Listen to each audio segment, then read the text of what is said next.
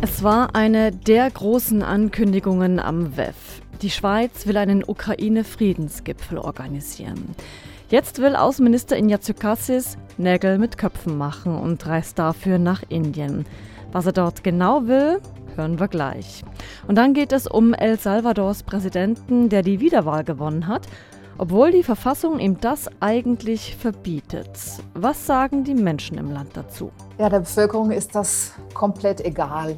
Warum mir das egal ist, erklärt uns die Beobachterin in Südamerika ausführlicher, ebenfalls im 4x4 Podcast. Vier Themen, die wir bei SRF 4 News für Sie zusammengestellt haben. Mein Name ist Susanne Stöcke. Außenminister Ignazio Cassis hat sich zu seiner Asienreise aufgemacht und trifft heute zunächst seinen indischen Amtskollegen. Thema der Ukraine-Gipfel, den die Schweiz organisieren will. Warum er über dieses Thema ausgerechnet mit Indien redet und was sich der Bundesrat konkret erhofft, das hat Rina Telli, unsere Südasien-Korrespondentin Maren Peters, gefragt. Indien hat einerseits enge Beziehungen zu Russland, die fünftgrößte Wirtschaftsmacht der Welt, hat inzwischen aber auch sehr gute Beziehungen zu den USA aufgebaut oder besser die USA zu Indien, denn die Amerikaner brauchen Indien als strategischen Partner im Abwehrkampf gegen das immer mächtiger werdende China. Indien kann also als eines von wenigen großen Ländern dieser Welt sowohl mit Russland als auch mit den USA, es beteiligt sich auch nicht an den Sanktionen gegen Russland und wäre damit in einer guten Ausgangsposition, um in diesem Konflikt zu vermitteln. Wie eng sind denn die beiden Länder? Was verbindet die miteinander? Ja, früher verband beide Länder ein sozialistisches Wirtschaftsmodell. Das ist Geschichte, aber auch heute noch pflegen Russland und Indien sehr enge Wirtschaftsbeziehungen. Russland ist Indiens wichtigster Waffenlieferant und auch ein wichtiger Öllieferant als Folge des Ukraine-Krieges interessanterweise, denn nach den Sanktionen des Westens gegen Russland und dem Preisdeckel hat Indien sehr viel billiges russisches Öl gekauft und insofern sogar indirekt von diesem Krieg profitiert aber auch diplomatisch sind beide Länder im regen Austausch mit regelmäßigen gegenseitigen Besuchen. Indien hat Russland nie dafür verurteilt, dass Russland die Ukraine angegriffen hat. Wie parteiisch ist denn Indien im Ukraine-Krieg? Ja, Indien versucht sich mit allen großen Ländern gut zu stellen, auch um keine wirtschaftlichen Nachteile in Kauf nehmen zu müssen. Indiens Premierminister Narendra Modi, der hat ja nur davon gesprochen, dass dies keine Ära des Krieges sei. Er hat aber im Gegensatz zu anderen Staaten Russland nie direkt verurteilt, auch aus strategischen Gründen, und hat von dieser Haltung der, ich würde es mal pragmatische Neutralität nennen, bisher profitieren können. Diese pragmatische Neutralität könnte Indien als Moderator im Ukraine-Konflikt empfehlen, neben China, das ja auch eng mit Russland verbandelt ist. Cassis wird ja auch in China für seine Friedenskonferenz werben. Indien wählt ja dieses Jahr. Angenommen, es kommt zu diesen Friedensgesprächen. Inwiefern kann dann Premier Modi innenpolitisch davon profitieren? Wenn eine Vermittlung unter indischer Moderation zustande käme und das rechtzeitig passieren würde, die Wahlen hier, die sind ja schon im April und Mai, dann könnte Premierminister Modi das sicher auch als eigenen Erfolg darstellen und das würde sicher seine Rolle vor den Wahlen stärken und möglicherweise könnte ihm das einige Bonuspunkte bei den Wahlen einbringen. Als Laien habe ich den Eindruck, dass Premier Modi, der indische Premier, bei einem Friedensgipfel nichts verlieren kann. Also falls dieser Friedensgipfel dann tatsächlich irgendwann zustande kommt und dann Indien tatsächlich auch am Tisch sitzen sollte und vermittelt, was bringt es denn Modi rein imagemäßig, so ein Friedensgipfel? Modi hat in den letzten Monaten sehr viel dafür getan, Indien und seine eigene Rolle auf der internationalen Bühne zu stärken, unter anderem als Gastgeber des G20-Gipfels im letzten Jahr. Der indische Premierminister versucht sich damit auch als Sprachrohr des globalen Südens zu positionieren. Eine Friedenskonferenz zur Ukraine könnte Modi und seiner Entourage, wenn sie eben zustande kommt, diese Konferenz, noch einmal Gelegenheit geben, diplomatisch aufzutrumpfen. Und wenn das gelingen sollte, dann wäre das sicher gut für Modis Reputation. Und wenn es nicht gelingen sollte, dann kann er immer noch sagen, dass die anderen schuld sind. Da gibt es also wenig zu verlieren, aber viel zu gewinnen. Wenn wir das Ganze aus Schweizer Sicht anschauen, wie viel kann sich Außenminister Cassis von seinem Besuch in Indien erhoffen? Oder anders gefragt, welche Hebel kann er denn tatsächlich in Bewegung setzen? Also ob er große Hebel hat, weiß ich nicht. Die Schweiz ist oder hat als neutrales Land natürlich eine lange Tradition als Vermittlerin in Konflikten und kann in dieser Position um die Teilnahme Indiens und auch Chinas an einem Friedensgipfel werben. Da ist aber eher diplomatisches Geschick gefragt, nicht der große Hammer. Sagt Südasien-Korrespondentin Maren Peters. Außenminister Cassis besucht auf seiner Asienreise neben Indien auch Südkorea, China und die Philippinen. Kampfjets sollen wieder auf Schweizer Autobahnen starten. Diese Pläne wurden letzte Woche bekannt. Zur Begründung hieß es vom Bundesrat, die Sicherheitslage in Europa habe sich in den letzten Jahren weiter verschlechtert, namentlich mit dem russischen Angriffskrieg auf die Ukraine. Der hat ja auch generell zur Folge, dass die globalen Rüstungsausgaben so hoch wie noch nie sind seit dem Kalten Krieg. Und genau darüber haben wir mit Laurent Götschel gesprochen. Er ist Direktor der Friedensstiftung Swiss Peace in Basel. Rina Telli wollte zuerst von ihm wissen, ob ihn das allgemeine Aufrüsten tatsächlich an den Kalten Krieg erinnere. Durchaus. Der Kalte Krieg war dort durch ein gegenseitiges Wettrüsten, Hochrüsten des Ostblocks und des Westblocks gekennzeichnet. Da flossen unglaubliche Mengen an finanziellen Ressourcen in die jeweiligen Rüstungsvorhaben. Und trotzdem ist die Welt ja eine andere als zu Zeiten des Kalten Krieges. Wo sind die Unterschiede? Der wichtigste Unterschied ist äh, sicher, dass wir keine sogenannte bipolare Weltordnung mehr haben, wo es zwei Großmächte, zwei Blöcke gibt, die sich einander gegenüberstehen, sondern wir haben eine größere Anzahl von großen Mächten. Wir haben Russland, wir haben die USA, wir haben aber auch China, wir haben Länder wie Indien, aber auch Brasilien, Südafrika, weitere aufstrebende Mächte, die ihre Stellung in der globalen Ordnung suchen. Ist das jetzt gut für den Frieden, wenn die Welt mehrere Pole hat? Ich würde sagen, es ist gut und schlecht. Es ist insofern gut, als die Gefahr geringer ist, dass man sich einfach so wie eben zu zweit gegenseitig hochschaukelt in immer höhere Sphären in Bezug auf Rüstung und gegenseitige Bedrohungen. Da gibt es mehrere Akteure unterschiedlicher Perspektiven. Das ist aber zugleich auch die Kehrseite, denn es gibt verschiedenere Interessen, verschiedenere Strategien und das macht die Lösungssuche nicht einfacher. Nochmals anders formuliert, dass es zu einer gegenseitigen Eskalation kommt, diese Gefahr erachte ich als geringer. Auf der anderen Seite ist die Lösung nach einem friedlichen Ausgang etwas schwieriger. Wie viel Aufrüstung macht denn Ihrer Meinung nach Sinn? Das ist eine Frage, die sehr schwierig zu beantworten ist. Sicherheit ist ein sehr Subjektives, also von der eigenen Wahrnehmung der jeweiligen Länder definiert es gut. Die einen fühlen sich äh, unsicherer, wenn sie nicht eine doppelt so große Rüstung vorweisen können, eine doppelt so große Armee wie ihre potenziellen Gegner. Die anderen geben sich mit weniger zufrieden. Am Schluss ist das wirklich sehr politisch zu definieren. Und denken Sie, es macht Sinn, dass jetzt gewisse Länder ihre Verteidigung ausbauen wollen, aus, einem, aus einer Angst heraus, dass Russland angreifen könnte? Ich begreife, dass die Tatsache, dass erstmals Russland als Großmacht, als Nuklearmacht äh, ein Land angreift, äh, seit dem Ende des Kalten Krieges auf dem europäischen Kontinent Sorgen bereitet, als Bedrohung wahrgenommen wird und äh, zugleich dann Länder sich überlegen, ob sie denn für den Fall der Fälle, dass es zu einer Ausweitung, zu einer weiteren Ausweitung auch des Krieges kommen würde, ob sie dafür gerüstet wären. Auf der anderen Seite erachte ich es persönlich als nicht sehr wahrscheinlich, dass es äh, weitere Schritte Russlands nach Westen geben würde, dass es zu einem Angriff auf die NATO kommen würde, weil die NATO ja nicht so schlecht gerüstet ist, wie das teilweise auch kommuniziert wird. Die technologischen Ressourcen, die materiellen Ressourcen der NATO insgesamt übersteigen die Ressourcen Russlands auch schon heute bei weitem. Was hat denn die Welt ganz konkret gelernt aus dem Kalten Krieg? Lernen ist so ein großer Begriff in der internationalen Politik. sicher hat man Erfahrungen gemacht. Was man daraus gelernt hat, das wäre jetzt eben zu diskutieren.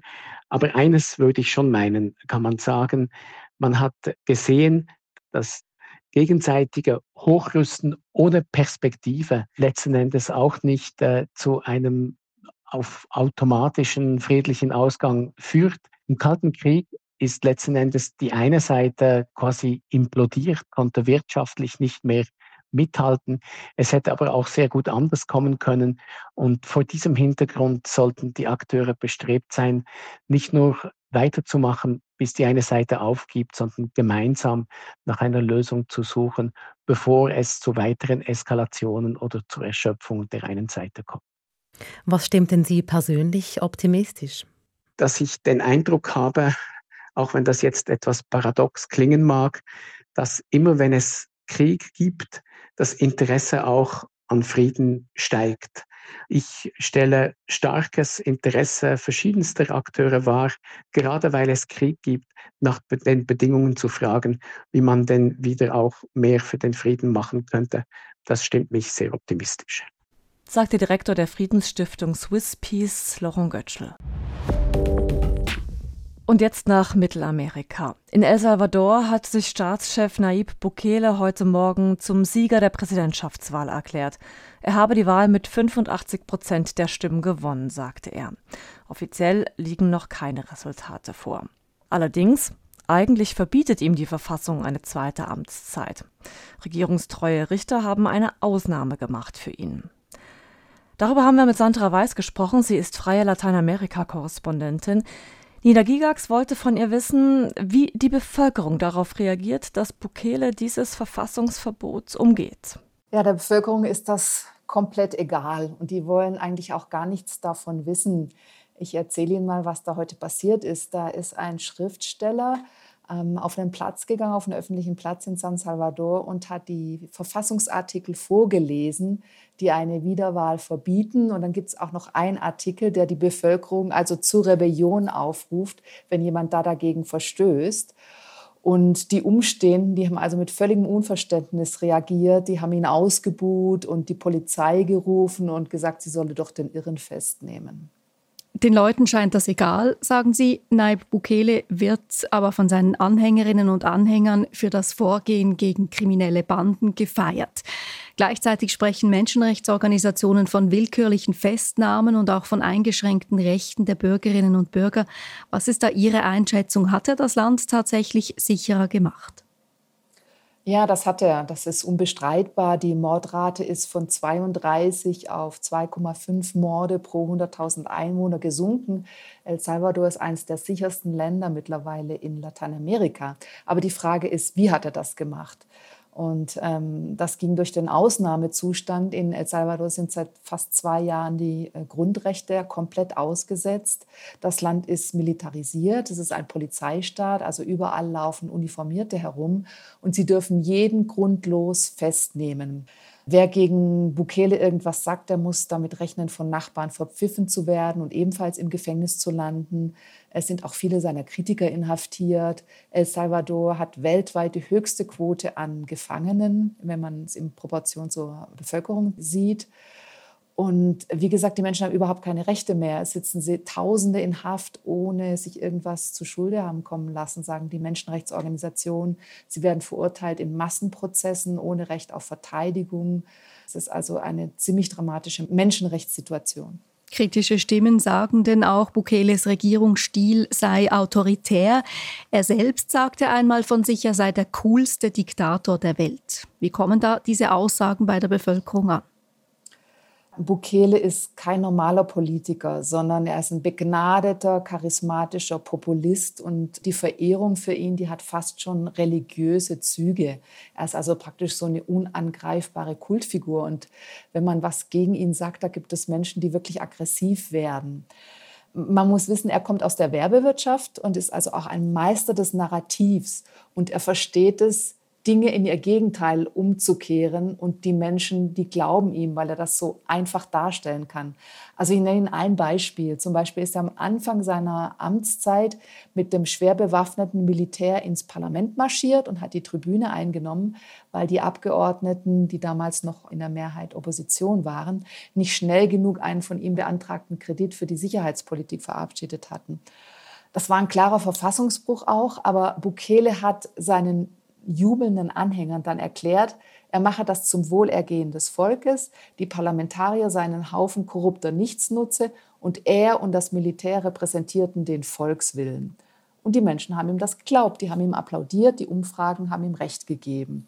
Und das hat ihn zu immer mehr Tabubrüchen animiert. Und mittlerweile sagt er also, er will die Demokratie eliminieren und er werde dann die wahre Demokratie zu den Menschen bringen. Und die glauben ihm das. Im Vorfeld der Wahl kam es dennoch auch zu einzelnen Demonstrationen im Land. Wie geht denn Nayib Bukele mit Kritik und mit politischen Gegnerinnen und Gegnern um? Ja, es gab Demonstrationen, zum einen gegen die Einführung des Bitcoin. Das war also sehr unpopulär, weil die Menschen das überhaupt nicht verstanden haben. Und er hat dann ja auch mit Bitcoin gezockt und spekuliert und hat ziemlich viel ähm, Haushaltsgelder verspielt, weil der Bitcoin dann sehr viel an Wert verloren hat. Da, als es dann an den Geldbeutel ging, da war das dann nicht mehr so lustig. Und die zweiten Demonstrationen waren eben von Angehörigen der grundlos festgenommenen Häftlinge.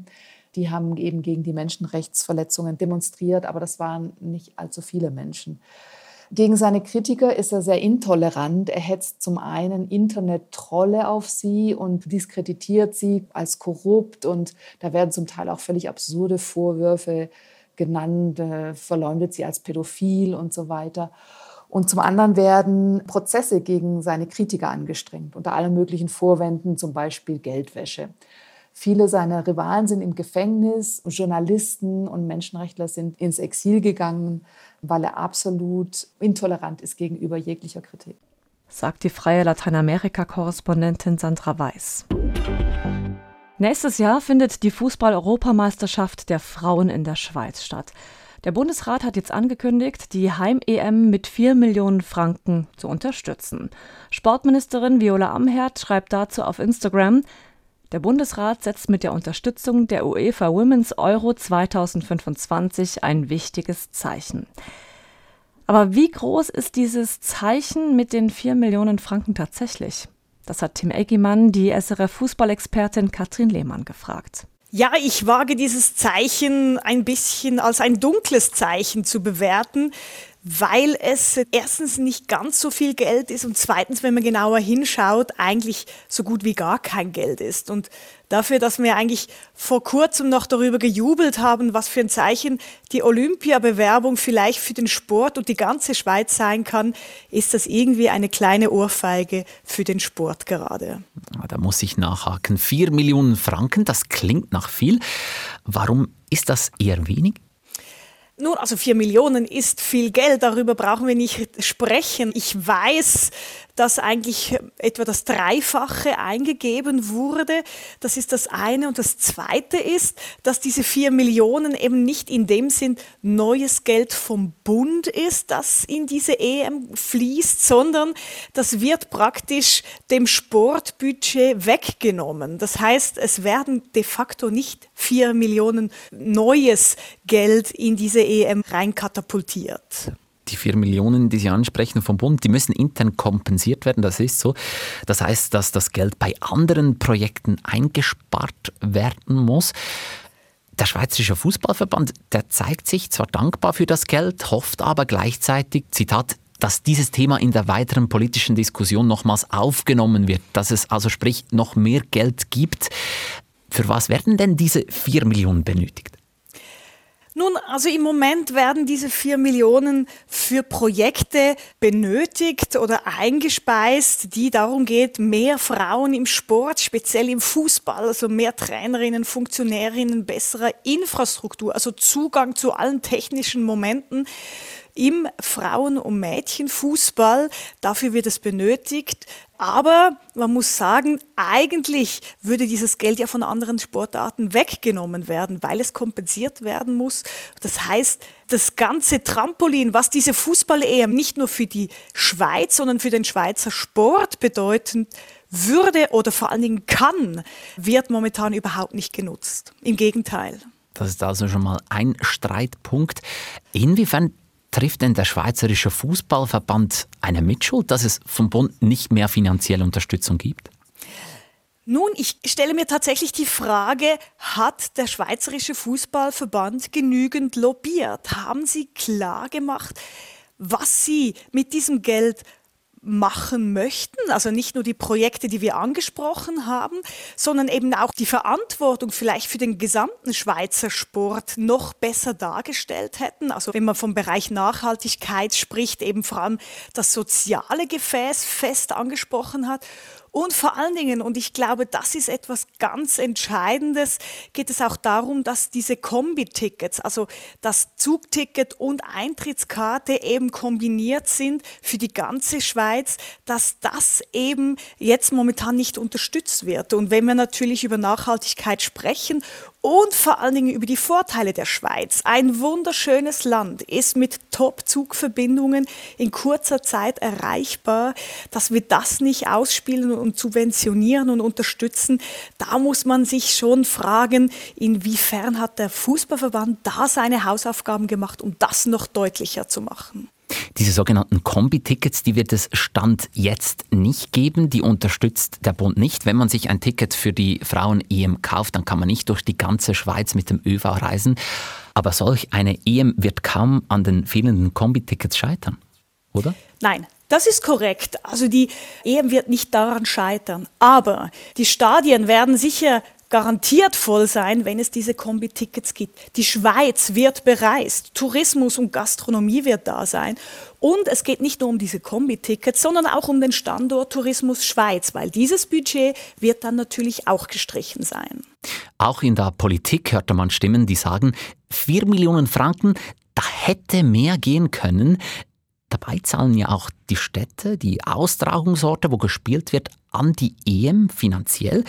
Die Stadt Zürich soll 18,5 Millionen Franken zahlen, die Stadt Bern circa 6 Millionen Franken. Da sollte ja ausreichend Geld vorhanden sein. Also so ein Großanlass braucht immer zuerst eine Investition, um nachher eben alle Touristen, die vollen Stadien und die ganzen großen emotionalen Momente, die so ein Großanlass in die Stadt reinbringt und wieder zurückzuholen. Man weiß, gute Stimmung fördert die Gastronomie, den Tourismus und so wird auch wieder vieles zurückkatapultiert, muss man wirklich sagen. Das heißt, die Städte, in denen gespielt wird, die sehe ich gar nicht so sehr in der Verantwortung, als vielmehr der Bund, der vor allem mit diesen Kombi-Tickets und eben für Geld, das auch für den ganzen Schweizer Sport investiert werden könnte und nicht anderen Sportarten weggenommen werden würde, da sehe ich eben schon den Bund in der Verantwortung. Mhm, eine weitere Kontroverse. Der letzte internationale Fußballgroßanlass in der Schweiz, das war die Männer-EM 2008. Diese wurde vom Bund mit 80 Millionen Franken unterstützt. Bei der Frauen-EM plant der Bundesrat, wir haben es gesagt, mit 4 Millionen Franken. Warum dieser Unterschied? Ich glaube, da muss man ganz stark differenzieren. 2008 mussten sehr viele Stadien neu gebaut und umgebaut werden. Und de facto übrigens in diesen Stadien werden wieder Spiele der EM auch stattfinden. Also diese EM bringt auch wieder einen kleinen Teil der Nachhaltigkeit von damals auch zurück. Und man muss auch sagen, dass natürlich der Sicherheitsfaktor viel geringer ist bei der Frauen-EM. Man braucht jetzt nicht so ein großes Militäraufkommen, weil ein ganz anderes Zielpublikum, ein sehr familiäres und familienfreundliches Zielpublikum halt angesprochen wird. Das heißt, zwei ganz große Bausteine, nämlich Infrastruktur und Sicherheit, fallen gar nicht erst in diesem Maße an wie bei der Frauen-EM. Und deswegen ist dieser Vergleich völlig hinfällig und nichtig. Und ich glaube, es geht darum, dass wir über das Geld sprechen, das gesprochen werden kann, sollte oder muss. Das heißt, diese 4 Millionen bis 15 Millionen und nicht dieser Vergleich mit der EM 2008, weil das einfach zwei ganz verschiedene Paar Schuhe sind. Stand jetzt sind es 4 Millionen Franken. Dieser Betrag muss noch vom Parlament genehmigt werden. Wir haben es angetönt, viele Kontroversen trotz 4 Millionen Franken. Wer ist nun in der Pflicht? Also Ich wünsche mir, dass das vom Parlament abgeschmettert wird. Noch einmal, die vier Millionen sind relativ wenig Geld. Und es ist Geld, das kompensiert wird. Das heißt, aus dem Sporttopf wie weggenommen wird und somit auch andere Sportarten leiden. Das darf nicht sein, dass die Schweiz selber anfängt, innerhalb der Sportarten sich zu zerfleischen. Ich wünsche mir, dass es abgeschmettert wird, dass ein überparteilicher Vorschlag kommt, dass der Bund, auch wenn wir wissen, dass der Schweizer Haushalt momentan nicht gerade gesegnet ist, aber dass der Bund Geld locker macht und vier Millionen wäre schön und alles weitere noch mehr um nachhaltig zu sein, um diese Kombi-Tickets auch zu ermöglichen, um die Vorzüge der Schweiz, das ja allen etwas bringt, nicht nur denjenigen, die in den Sport investieren oder an Sport glauben und eben auch alle Sportarten profitieren können. Und da muss der Schweizer Fußballverband nochmal über die Bücher, aber vor allen Dingen der Bundesrat, der hoffentlich eine Ohrfeige zurückbekommt vom Parlament. Sagt SRF Fußballexpertin Katrin Lehmann. Das war der 4x4 Podcast. Am Mikrofon für Sie war Susanne Stöckel.